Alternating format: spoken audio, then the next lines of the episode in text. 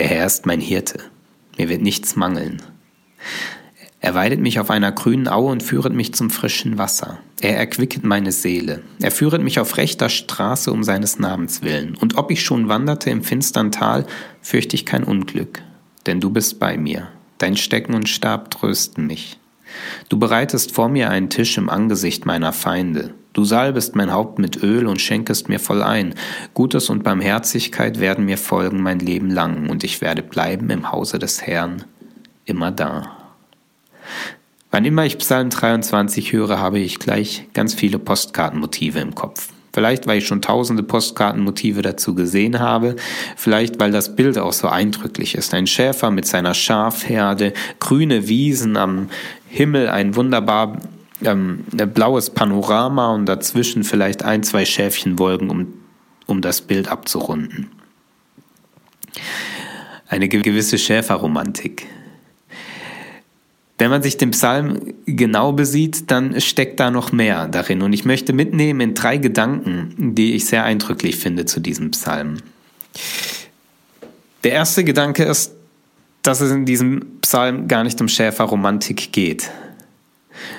Die Rede vom Hirten, das war damals eine typische Metapher, eine Königsmetapher, ein Herrschaftstitel. Psalm 23 ist also eigentlich keine Schäferromantik, sondern da wird ein Bild aufgerufen, welches sonst für die Könige damals verwendet wurde.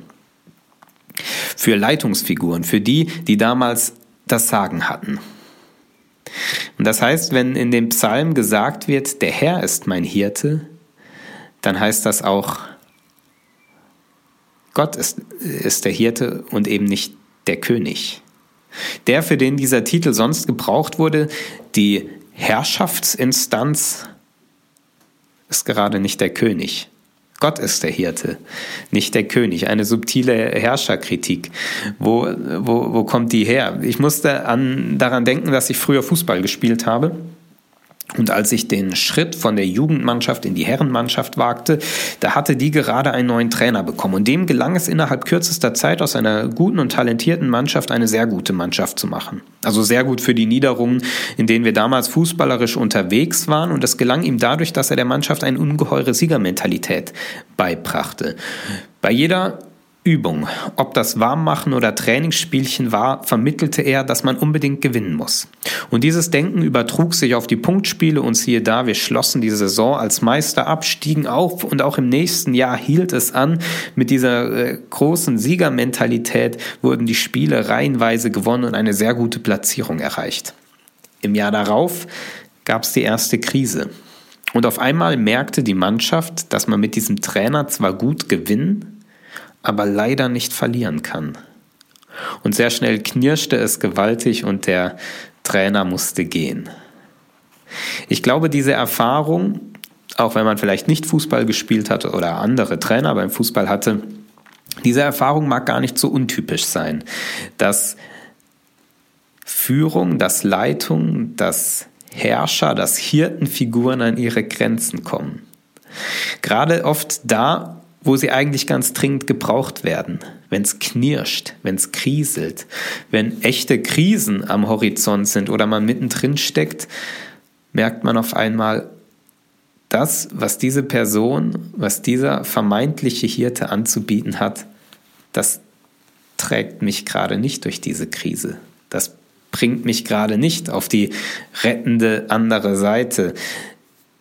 Und Oft muss dann das Führungspersonal ausgetauscht werden, weil es mit der Situation nicht zurechtkommt, weil man mit manchen Leitungsfiguren nur gewinnen und mit anderen nur verlieren kann.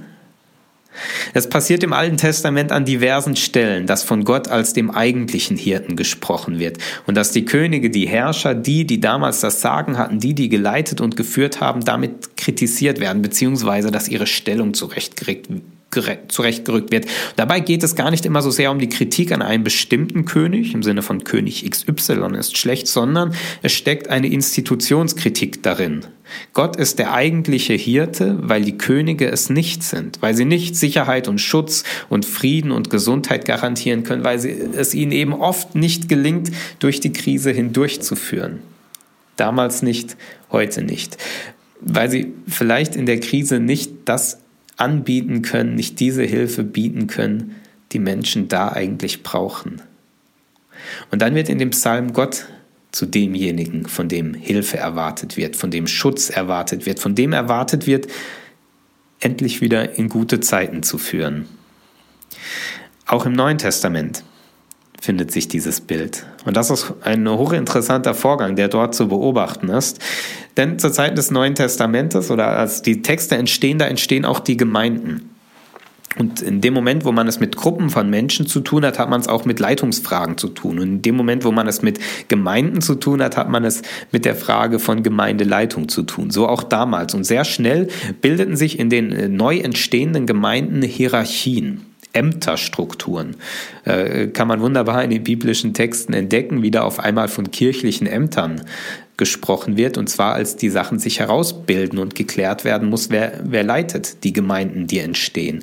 Bald schon bilden sich auch überregionale Strukturen und es klingt noch in den heutigen Berufsbezeichnungen von äh, Pastor und Pfarrer nach, dass damals auch eine, ein starkes Hirtenverständnis herrschte. Also die, die den ganzen Laden leiten, die äh, für die Gemeinde Sorgen tragen sollen, das sind in gewisser Weise Hirten.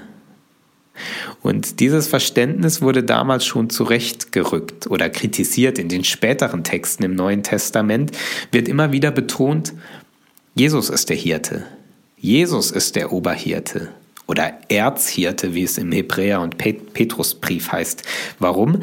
Weil auch damals schon die Erfahrung war, ob nun König oder Bischof oder Pfarrer oder was auch immer, diese menschlichen Hirten, so gut und nett sie auch sein mögen, ihre Hirtenkompetenz ist begrenzt. Damals wie heute. Menschenhirten können nicht den Schutz und die Lebenssicherheit schaffen, die Menschen brauchen. Sie können keine Sicherheiten garantieren. Und Gott?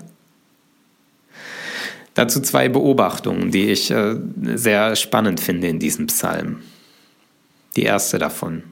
Die wesentliche Aufgabe von Hirten damals war es, die Schafherde von einer Weidefläche zur nächsten zu bringen. Die Vegetation äh, dort war eben so, dass nicht durchgängig äh, das gesamte Land wunderbare Weidefläche war und grüne Wiese, sondern dass es Weideflächen gab. Und wenn die abgegrast waren, dann musste die Schafherde, Schafherde weiterziehen zur nächsten Weidefläche. Und dazwischen war oft Steppe oder äh, felsiges Gebiet oder auch Wüste.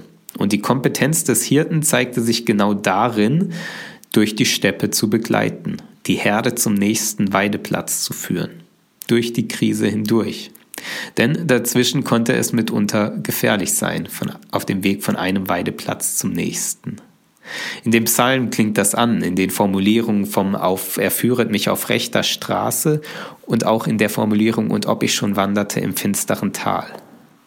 Ich glaube, was für die Schafherden damals galt, das gilt in gewisser Weise auch für das Leben heute. Das Leben besteht im Normalfall nicht nur aus immergrünen Weideflächen. Die sind immer wieder unterbrochen von Steppe oder Wüste oder felsigen Gebiet und die Aufgabe, die Kompetenz, die ein Hirte braucht, ist genau da zu begleiten, wo die felsigen Wege sind oder die dürre Steppe. Die Aufgabe eines Hirten ist genau da neue Wege zu finden, wo man sie selber nicht mehr sieht oder denkt, dass es vielleicht keine Wege mehr gäbe. An dieser Stelle im Psalm, als von diesem finsteren Tal die Rede ist, von dieser Not der Steppe, von dieser Not der Wüste oder des felsigen Gebietes zwischen den Weideflächen, da findet in dem Psalm ein hochinteressanter Wechsel statt. Da wird aus der Formulierung von Gott als Er zu sprechen so ist es in der ersten, im ersten Teil des Psalms. Der Herr ist mein Hirte. Er wird dies und das tun und er tut dies und jenes. Wird ein Du. Und ob ich schon wanderte im finsteren Tal, fürchte ich kein Unglück, denn du bist bei mir. Da wechselt auf einmal die Anrede. Aus dem Bekennen wird ein Gebet. Da wird aus dem Ich vertraue, dass Gott mein Hirte ist, ein Ich vertraue dir. Aus dem Bekenntnis wird Beziehung. Der jüdische Theologe und Religionsphilosoph Martin Buber hat einmal ein kleines Büchlein geschrieben mit dem verheißungsvollen Titel Ich und Du, in dem er genau diese Glaubensstruktur beschreibt und sagt, im Glauben, da reden wir ganz oft in das Formulierungen. Ich glaube, das. Ich vertraue, das. Und dann kommt ein Glaubenssatz, eine Glaubensformulierung, was man halt so glaubt.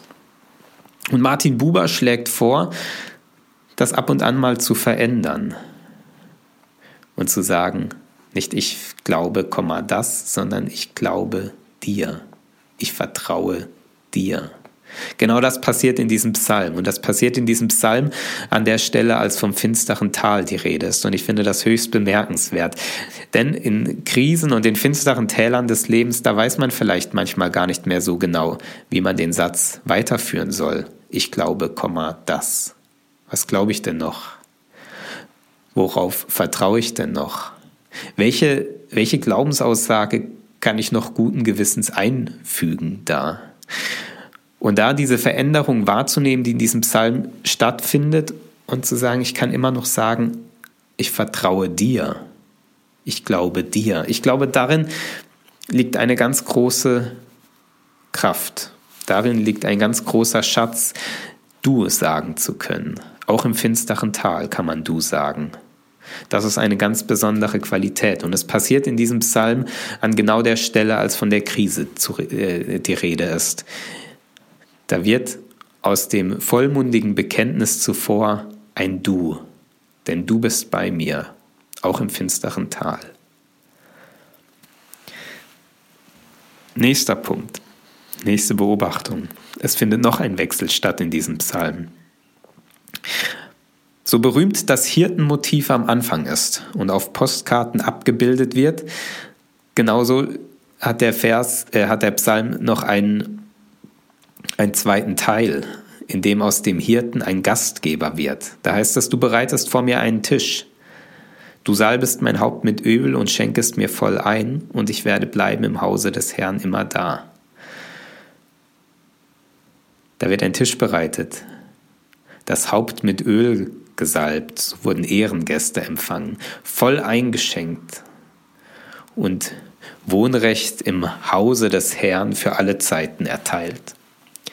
Da trumpft einer ganz schön auf als Gastgeber. Eben war man noch scharf in der Schafherde und jetzt sitzt man gesalbt als Ehrengast am gedeckten Tisch, voll eingeschenkt mit unbeschränktem Bleiberecht.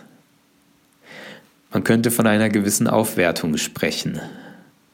Da wird das Schaf zum Gast, zum Mitbewohner, zum Dauerhaften.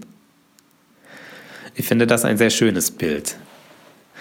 Ein Bild, was, die, was den Blick auf Gott, wie ich finde, ganz wunderbar erweitert.